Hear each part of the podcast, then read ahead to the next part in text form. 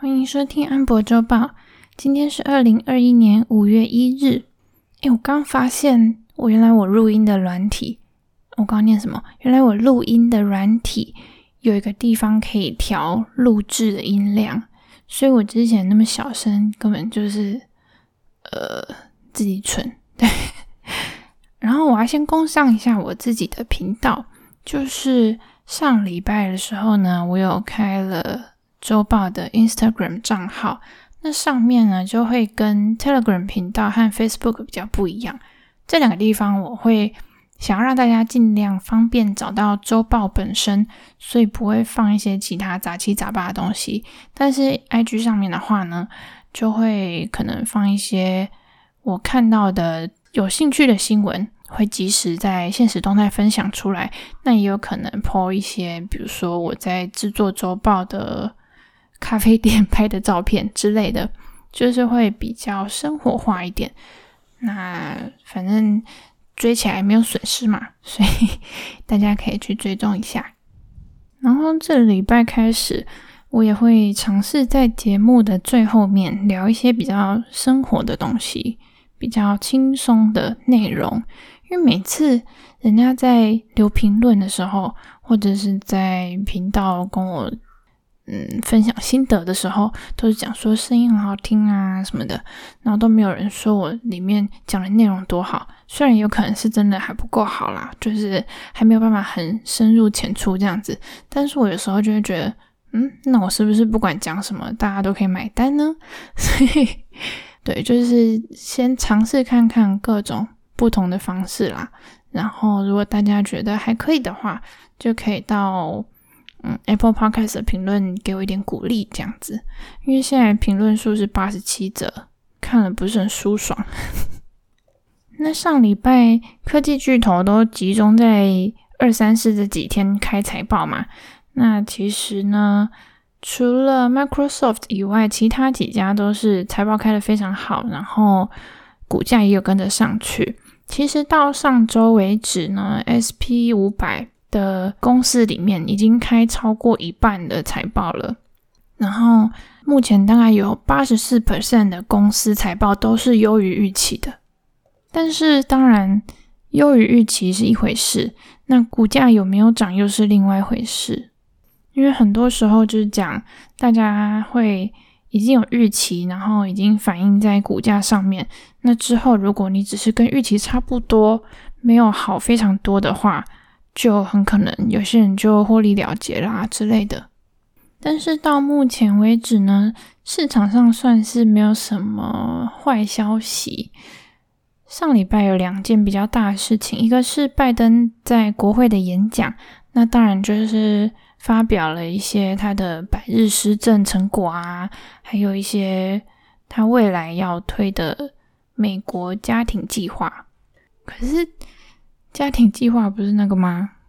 某个牌子啊，不是重点，就是 这个美国的家庭计划着重在幼儿照护跟教育方面，包括就是三岁、四岁的小朋友读幼稚园不用钱，还有要提高幼稚园老师的薪资到时薪十五元。那另外呢，针对你需要照顾家人、陪伴家人，或者是看一些比较大的疾病的时候呢，这种有薪假的发放也会，呃，比较放宽。另外还有就是社区大学也要免费，大概是这样。那所有这些的支出，它就是资金来源都是向有钱人课税嘛，所以这个算是之前就已经知道的事情，所以我大概带过。因为现在拜登这样讲，不代表以后一定就是照这样走，只能说这是一个他施政的方向这样子。那另外一件大事情是 FOMC 的利率决策，呃，这个月他们开完会的决议呢，是保持跟上个月一样，就是购债规模还有利率都不会调整。那这个时候呢，我们就要带到。上礼拜公布的个人支出物价指数，这个数据呢，它是会连同个人的收入和支出一起公布的。那个人的收入在三月的时候，比前一个月增加了二十一 percent。这个是因为拜登通过的那个纾困案，要发放每个人一千四百元的那个。那么储蓄率呢？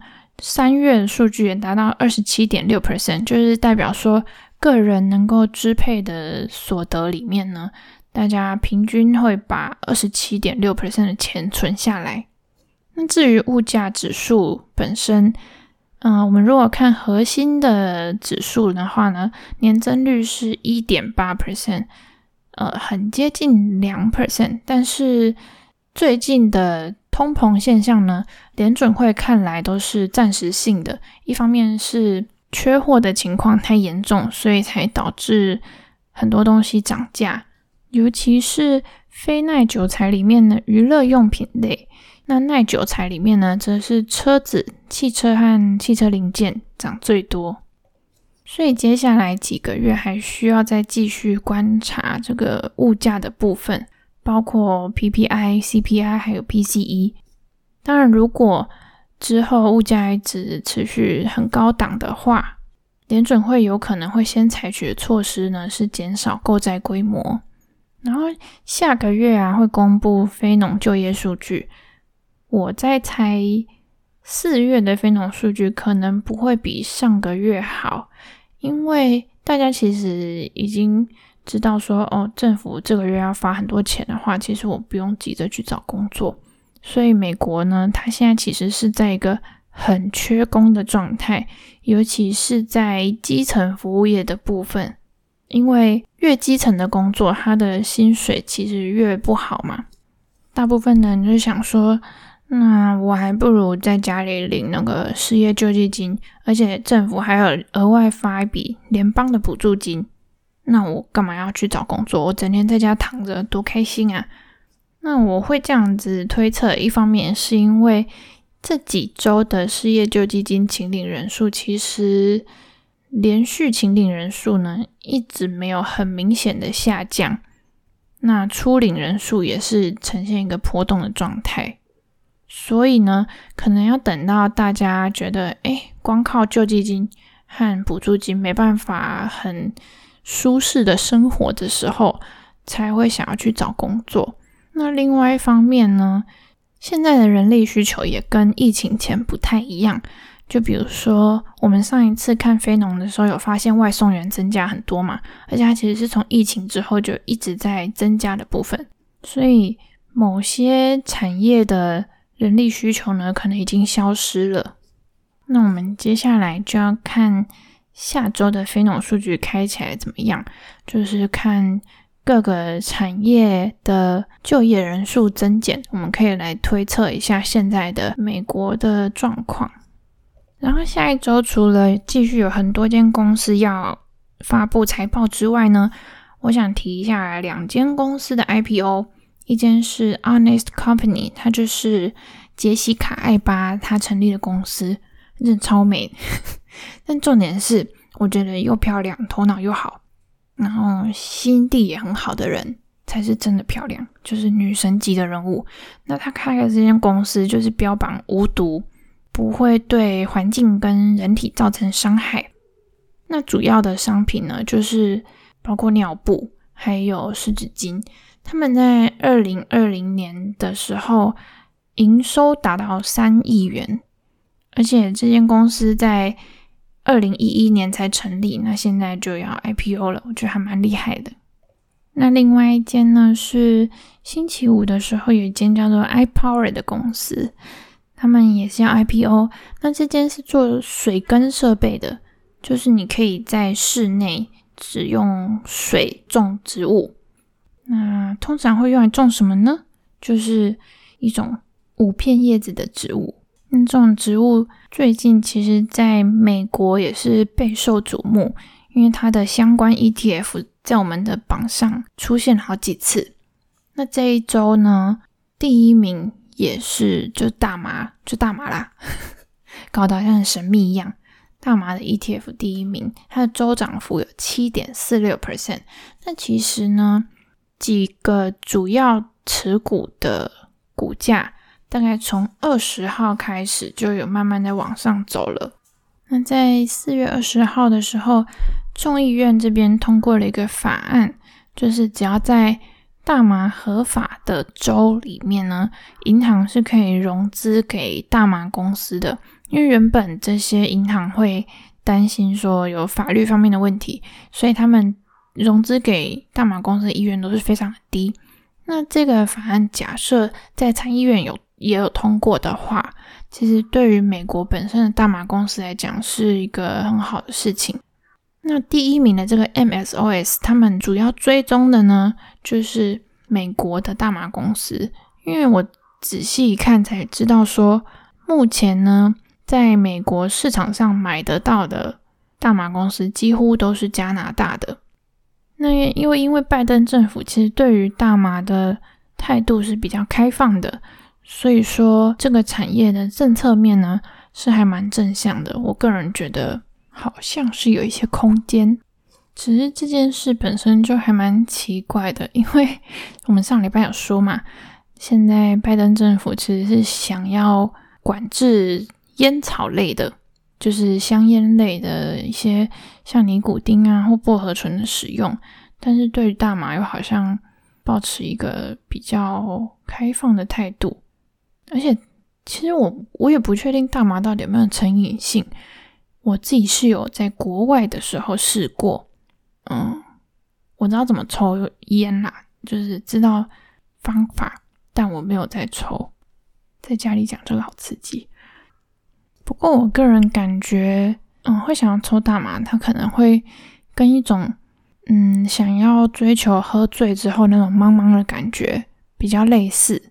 就是如果有习惯想要麻痹自己啊，或者是想要忘记一些生活上烦恼的时候，就可能才会有所谓的瘾头吧。我个人感觉是这样子，就是它跟香烟的性质又不太一样。好啦，那本周的周报就到这边。那分享一下我个人生活中的趣事。我现在是在台北工作，然后在台北租房子。那我老家其实就在新北而已，在林口乡下。然后现在阿嬷之前还在养鸡。